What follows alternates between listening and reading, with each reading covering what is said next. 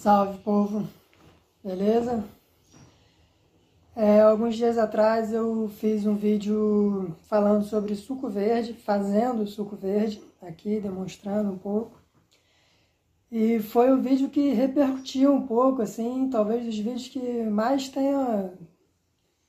que eu mais tenha tido resposta, assim, de muita gente me procurando, mandando mensagem no privado, tirando dúvida, agradecendo, enfim. Né? Algumas pessoas vieram falar comigo sobre aquele vídeo e algumas dessas pessoas que vieram falar comigo sugeriram que eu fizesse mais vídeos é, ensinando a fazer receitas saudáveis. E esse vídeo aqui hoje, então, é, é uma espécie de uma continuação daquele vídeo do suco verde. E eu achei muito curioso, assim, de verdade, de verdade. Eu achei essa sugestão uma sugestão muito curiosa. Por quê? Porque eu inicio aquele vídeo do suco verde dizendo que eu não dou receita de suco verde. Que quando alguém vem me perguntar sobre suco verde, a, o único modo que eu encontro de passar um pouco dessa informação é fazendo junto.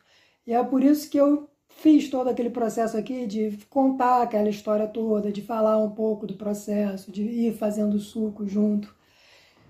E ainda assim, eu sei que muita gente recebe aquilo, processa tudo aquilo que foi visto aqui como uma receita.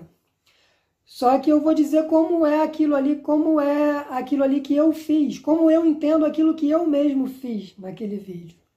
Para mim, ali em momento nenhum eu estava dando receita de um suco saudável.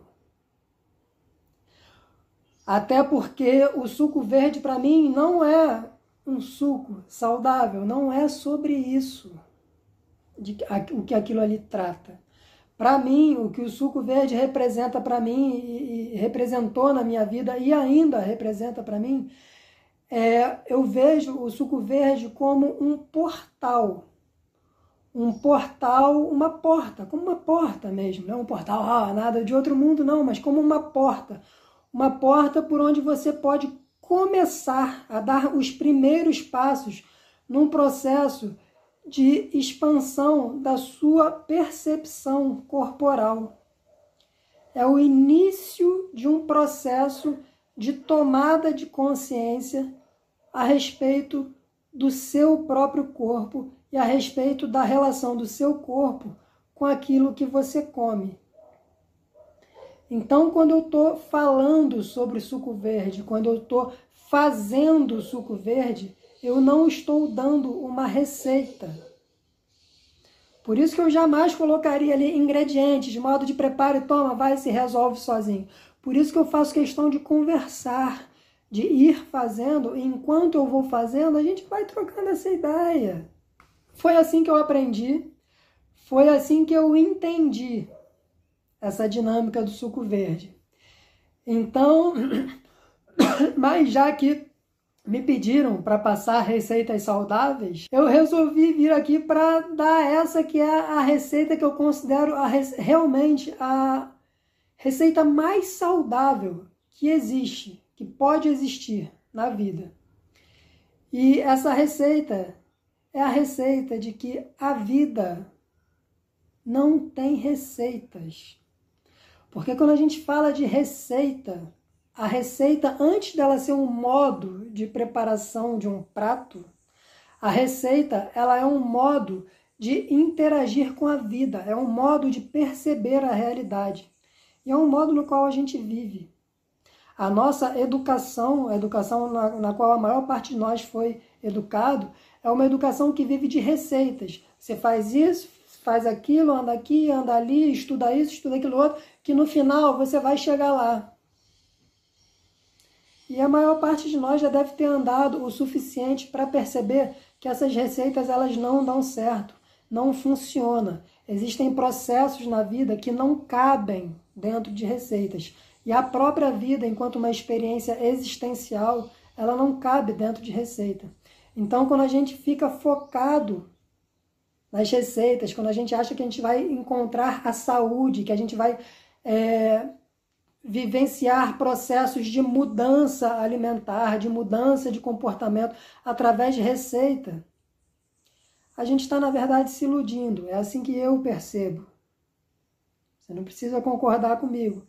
Mas da forma como eu experiencio isso, eu acho que a receita muitas vezes ela desvia a gente, ela, ela, ela acaba tendo o poder maior de desviar a gente do caminho da atenção, da real tomada de consciência, do que de abrir portais de aprendizado para gente. A questão é que a receita, ela muitas vezes ela é simples, ela é prática. Ela não toca na estrutura mais profunda dos processos que a gente vive. A gente quer continuar, na maior parte dos casos, que eu vejo, o que, eu percebo das pessoas procurando. Né? E aqui um parênteses. Porque se você parar para fazer uma busca rápida no YouTube, a parada que mais bomba no YouTube é, para, é canal de alimentação, de bem-estar, de saúde. A galera, por quê? Porque, primeiro, porque a galera está completamente perdida, desorientada, doente, ficando doente, fudida, completamente fudida, desconectada de si mesmo e nesse processo de desconexão, ela vai buscar ajuda, ela vai buscar quem é que pode dar algum norte para elas. E por outro lado, o que eu percebo é que quando você chega, né, pô, num, num, numa mídia dessas, por exemplo, como o YouTube, para buscar informação, o que eu encontro, pelo menos, na maior parte dos casos, é óbvio que sempre tem, nada na vida é generalizado. Sempre vai ter uma galera lá, pô, que dá para tu ouvir mesmo, a galera que está falando a parada maneira, a galera que vive o que fala, enfim. Mas no geral, quem está lá dando receita no YouTube, quem está falando de alimentação saudável no YouTube, quem está falando sobre saúde no YouTube, é a galera que está tão perdida quanto a galera que está buscando informação sobre isso. Só que além de estar tá perdido, o que, que acontece? Essa galera também está intoxicada de informação. Além da desconexão total com seus processos vitais, com seu corpo, com a sua saúde, com tudo isso, além disso, ela tá, ainda está intoxicada de informação. Então ela fica ali repetindo informação que ela absorveu, que ela consumiu informação, consumiu informação de forma completamente inconsciente, consumiu, consumiu e vai para ali vomitar, reproduzir aqueles conteúdos, ficar passando aquele negócio para frente sem necessariamente ter vivenciado processos. E isso é o mais importante. E é por isso que a receita, ela eu tenho dificuldade com esse lance de receita. Não vou falar que ela é boa nem que ela é ruim, mas eu vou falar que eu, particularmente, eu, Rodrigo, eu tenho dificuldade com esse lance de dar receita. Porque eu acho que as pessoas acabam se apegando a isso, que é a ponta de uma coisa, e deixando de vivenciar aquilo que é o mais importante, que é a observação do próprio corpo, que é o processo de tomada de consciência em relação às energias com as quais a gente está interagindo o tempo inteiro. E alimento é energia. Então, se eu não estou disposto a parar um pouco, realmente, a minha vida e voltar a minha atenção para isso, não há, eu, eu, eu sinceramente eu não vejo que há caminho. Porque o que eu percebo na maior parte das vezes é que as pessoas elas querem algo milagroso. Elas querem o suquinho detox, elas querem a limpeza tal, o negócio que vai fazer o milagre aqui. Para quê? Para que elas possam continuar vivendo a sua vida da mesma forma. Né? Elas querem algo que não faça, que não cause tanta interferência no modo de vida delas. Para que elas, né? E geralmente é, é algo prático. Ah, não, eu preciso de algo prático né, para que eu possa continuar algo prático que vá resolver os meus problemas de saúde, que vá promover bem-estar, mas que eu possa continuar vivendo a minha vida do jeito que eu vivo. Só que a questão é que às vezes o problema é a sua própria vida, o problema é o modo de vida então não dá para a gente pensar em saúde, em bem-estar, sem pensar modo de vida. E isso não é prático. Quem está te vendendo soluções fáceis, práticas, ó, rapidinho, não existe isso. Isso é o, é o trabalho de toda uma vida, é o caminhar de, de toda uma vida. E digo mais, se não tem disposição para isso, se não está disposto realmente a isso, nem começa. Nem começa. Porque pode ser pior ainda. Porque isso é algo que eu falo de uma percepção muito própria.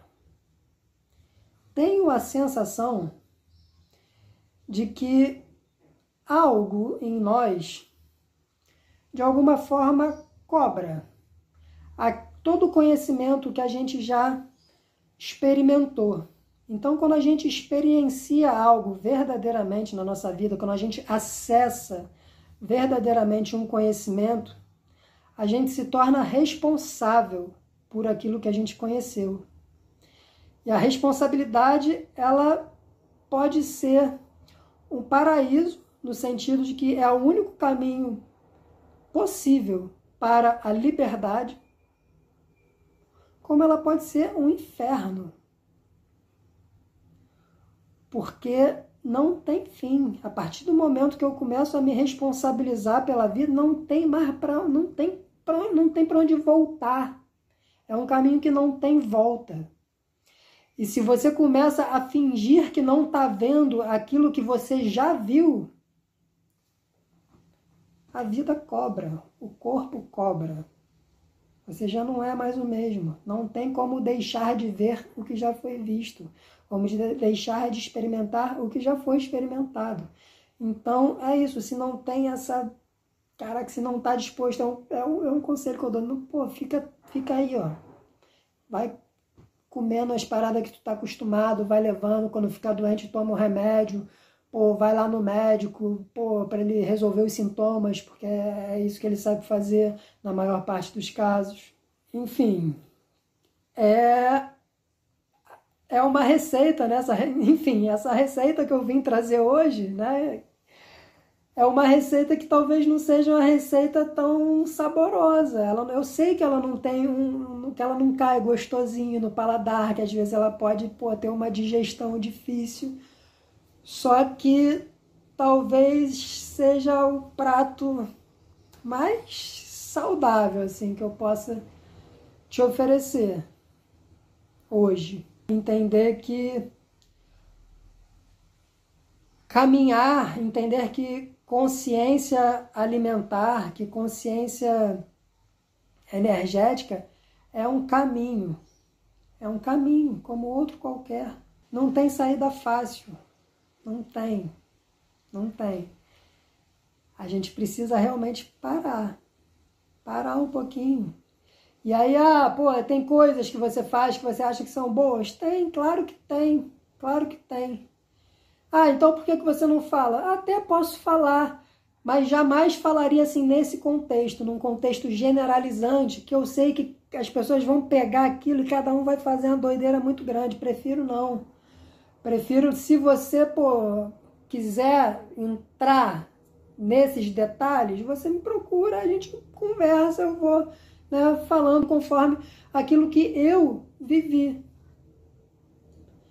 Mas tem, tem coisas que eu ainda assim, né, para não ser chato demais, tem coisas que eu acho sim que são de alguma forma universais nesse sentido. E uma delas, por exemplo, é a meditação. É a meditação. Ah, mas não está falando de alimento? Tô, tô falando de alimento. E meditação é alimento.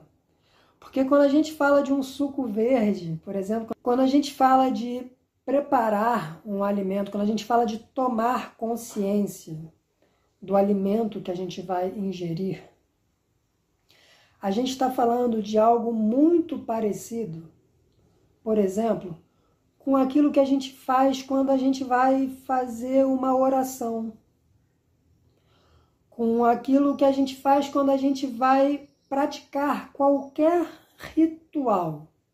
Porque o que, que é o ritual? E a meditação é um ritual. Né? Um ritual de conexão com a gente mesmo, um ritual de conexão com a nossa própria respiração. Né? Muita gente acha que a, a, a meditação é essa técnica de sentar e ficar observando a respiração. Não, isso é só técnica, isso é só o ritual. É o ritual que te conduz a meditação no sentido superior, que é esse estado de observação, de você conseguir se distanciar um pouquinho da realidade ficar observando, sem estar misturado, sendo embolado ali o tempo todo naquela coisa toda que você está vivendo. Então, o ritual, ele é um modo simbólico que a gente tem de se conectar com os aspectos mais profundos da realidade, que a gente acaba deixando passar despercebido aí nessa loucura que a gente vive. Só que a gente só precisa dos rituais justamente porque a gente está desconectado. Conforme a gente vai encontrando esses lugares de conexão dentro da gente mesmo, esses rituais eles se tornam cada vez menos necessários.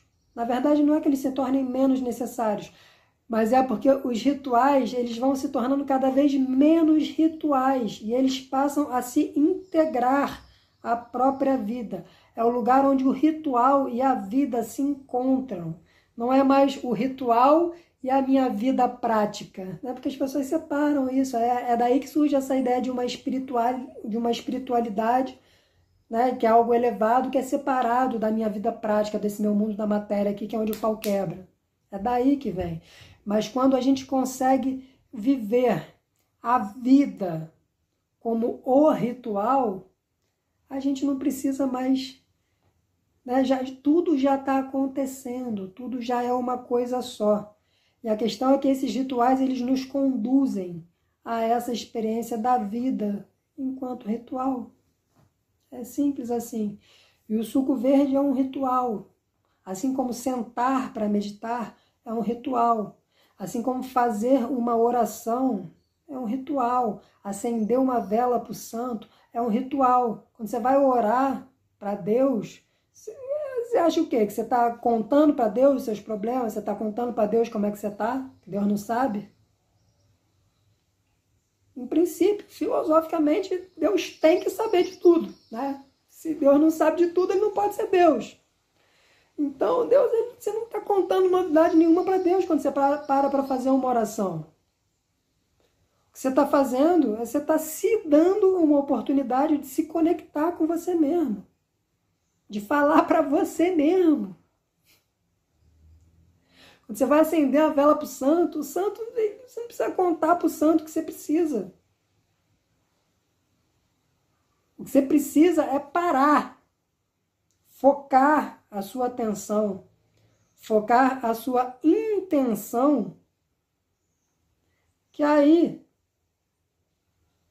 é um processo por onde as coisas acontecem. Essa é uma historinha que o santo criou para fazer você aprender a caminhar sozinho. Mas enquanto você não caminha sozinho, você precisa ficar indo lá, acender a velhinha para o santo. Eu falo isso, você, você sou eu, estou falando para mim, porque adoro acender a velhinha para o santo, porque eu sei que cada vez que eu vou lá acender a velhinha para o santo, ele está me lembrando disso. Ele está me lembrando que tem que parar. Tem que trabalhar a atenção, tem que trabalhar a intenção. Só que conforme isso vai se integrando à vida, isso vai se tornando algo natural, orgânico. Começa a fazer isso o tempo inteiro. Você para de ficar dependente da velhinha, da oração. A vida se torna uma oração, a vida se torna um, um acender vela, a vida se torna todo o ritual. E o nosso processo de consciência do nosso corpo, de consciência do, da, das energias com, com as quais a gente interage através do alimento, faz parte da mesma coisa. Comer é rezar. Então, o que eu acho mais importante nesse, nesse rolê da alimentação é a gente tomar essa consciência. Qual é a receita? Pouco importa a receita. A receita é que, pô, que o meu prato ele possa ser a minha oração ele possa ser um agradecimento meu à vida, à natureza. E aí, como é que faz isso? Será que eu vou conseguir agradecer a vida e a natureza, pô, comendo, sei lá, um pacote de Ruffles, de fandangos? Tá tudo muito distante, não dá, não tem mais nada ali. Então, como é que eu posso fazer para me conectar a essa vida? Como é que eu posso fazer para me conectar a essa natureza? Tem que buscar na natureza, tem que buscar na própria vida. Como se faz isso? Não sei, cada um, cada um é responsável por encontrar o seu próprio caminho. Ah, mas isso se faz sozinho? Num certo sentido, sim. Porque a existência é um caminho solitário. Mas isso não quer dizer que ao longo do caminho a gente não encontre muitas pessoas e pessoas, porra, maneiras, pessoas boas, pessoas com quem pessoas com, com quem a gente tem muita coisa para trocar, para aprender mesmo.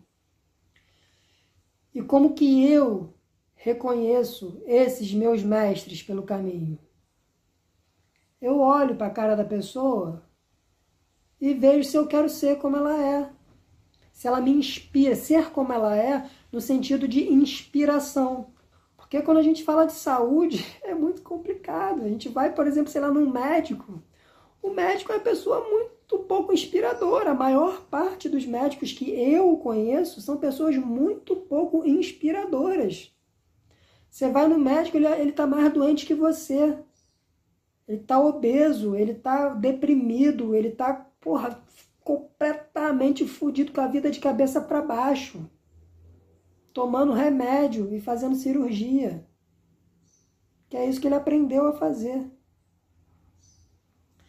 Então, como é que eu faço para discernir, de uma certa maneira, os meus mestres, as pessoas em quem eu vou buscar conhecimento, né? Eu olho e vejo se ela me inspira, se eu, pô, o que tá? Ela vive aquilo que ela está falando? o olho dela brilha? Porque se tem saúde, o olho tem que estar tá brilhando. Como é que tá, porra? Com saúde, com vivacidade, se tá com cara de morto. Igual. é bizarro, é bizarro. Acho que a caricatura mais, porra, forte disso, a gente teve agora. Ministro da Saúde que acabou de sair aí Caralho, o ministro da saúde. Tu olha pra cara do sujeito, tu não sabe se ele tá vivo ou se ele tá morto. E esse é o retrato do nosso tempo. Né? As pessoas é cego guiando cego.